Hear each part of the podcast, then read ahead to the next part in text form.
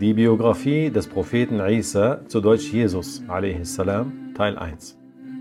Alhamdulillahi Rabbil Alamin, wa sallallahu ala Sayyidina Muhammad wa ala alihi wa sahbihi wa sallam.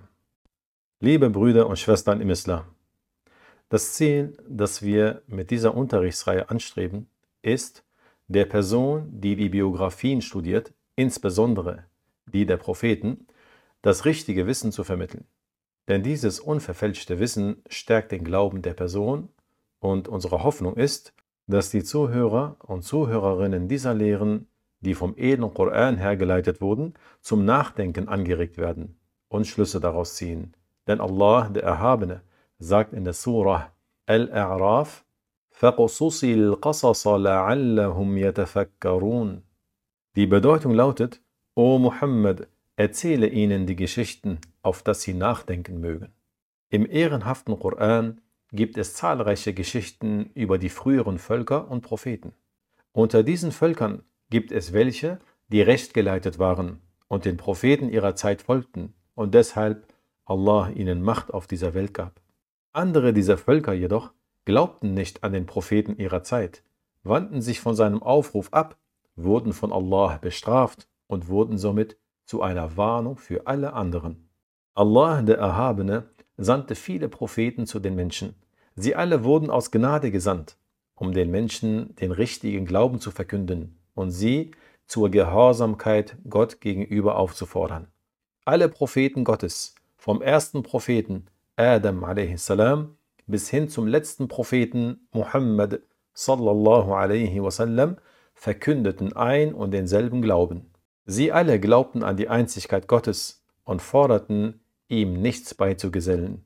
Sie alle lehrten den Menschen, dass Allah mit vollkommenen Eigenschaften beschrieben ist und dass er seinen Geschöpfen in keiner Weise ähnelt. Sie lehrten ihnen, was Allah uns an Pflichten zu verrichten befohlen und was er uns verboten hat. Sie lehrten über den Tag des jüngsten Gerichts, an dem wir alle zur Rechenschaft gezogen werden und an dem wir sehen werden, ob wir unseren Pflichten nachkamen oder nicht. Keiner von ihnen lehrte seinem Volk etwas, das dem Glauben an die Einzigkeit Gottes widerspricht. Jeder von ihnen befahl seinen Anhängern, auch an die vorangegangenen Propheten zu glauben.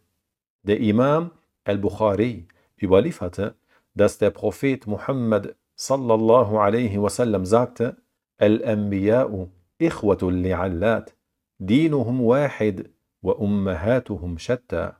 وأنا أولى الناس بعيسى بن مريم ليس بيني وبينه نبي. Die Bedeutung lautet, die Propheten sind wie Brüder, die ein und denselben Vater haben, jedoch von verschiedenen Müttern sind.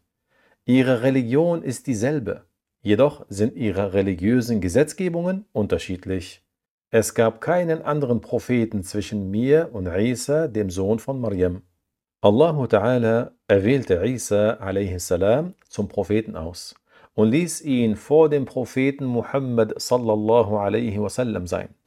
Er ist einer der fünf ranghöchsten Gesandten Gottes, Ulul Azm genannt. Der Prophet Isa a.s. ist der Sohn von Maryam, zu Deutsch Maria, Tochter von Imran, von den Nachkommen des Propheten Jaqub, zu Deutsch Jakob a.s. Der Prophet Isa a.s. war, wie alle anderen Propheten auch, vertrauenswürdig in allem, was er berichtete und von Allah verkündete. Obwohl die Muslime heutzutage der Gesetzgebung, das heißt Scharia des Propheten Muhammad sallallahu alaihi wasallam folgen, respektieren und lieben sie den Propheten Isa alaihi salam und glauben an sein Prophetentum.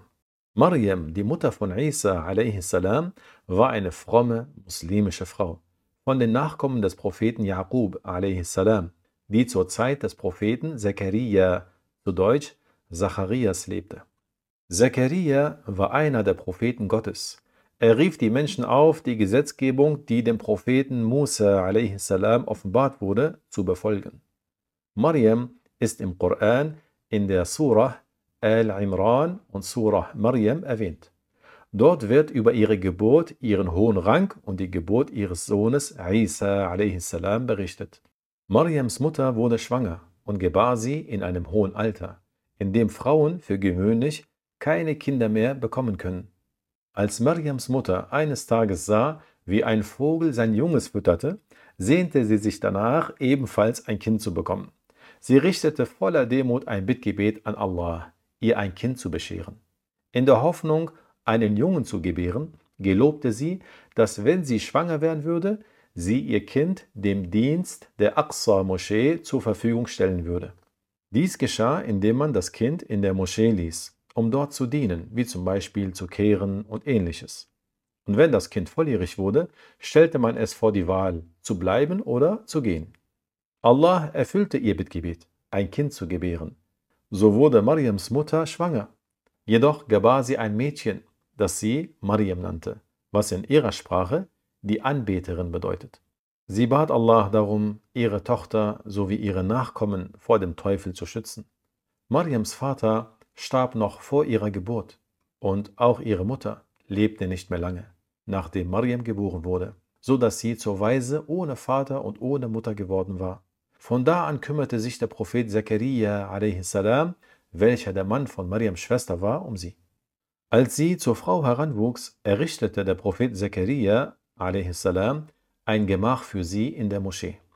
Der Prophet Zakaria erkundigte sich stets nach ihr suchte sie oft auf, und jedes Mal, wenn er ihr Gemach betrat, fand er bei ihr eine Art der Versorgung, die er zuvor nicht bei ihr fand und die er auch nicht zu ihr gebracht hatte, wie zum Beispiel, dass er die Winterfrüchte im Sommer und die Sommerfrüchte im Winter bei ihr vorfand. Als er dies wiederholt vorfand, fragte er sie erstaunt, wie sie an solche Früchte käme, und sie sagte, wie in der Surah Al-Imran, Ayah 37, berichtet wurde, dass sie sagte, هو من عند الله إن الله يرزق من يشاء بغير حساب. Die Bedeutung lautet, es ist eine Gabe von Allah. Gewiss, Allah versorgt, wen er will. Dies bedeutet, dass kein Mensch diese Versorgung zu ihr brachte. Als sie ihm diese Antwort gab, beruhigte sich sein Herz. Diese Angelegenheit war etwas Außergewöhnliches, eine Karame, die Allah Maryam aufgrund ihres hohen Ranges und vollkommenen Glaubens gab. Gewiss ist Maryam eine Heilige, eine Waliyah, denn Allah Ta'ala sagt in den Ayat 42 und 43 der Surah Al-Imran, وإذ قالت الملائكة يا مريم إن الله اصطفاك وطهرك واصطفاك على نساء العالمين يا مريم اقنتي لربك واسجدي واركعي مع الراكعين. Die Bedeutung lautet, und die Engel sprachen zu Mariam, O Mariam, Allah hat dich auserwählt, dich von den abscheulichen Taten ferngehalten und dich als die beste Frau unter den Geschöpfen auserwählt. O Mariam, verweile in der Anbetung zu deinem Schöpfer und führe die Niederwerfung und Verbeugung in der Gemeinschaft aus. Aus dem edlen Koran geht somit hervor, welch eine Besonderheit Allahu Ta'ala Maryam, der Mutter des Propheten Isa, gegeben hat. Sie ist die beste Frau, die von Allahu Ta'ala erschaffen wurde. Im nächsten Podcast machen wir insha'Allah Ta'ala weiter und erwähnen, was im Zusammenhang mit der Schwangerschaft von Maryam mit dem Propheten Isa a.s. überliefert wurde. Möge Allahu Ta'ala uns Erfolg bescheren und unser Wissen vermehren.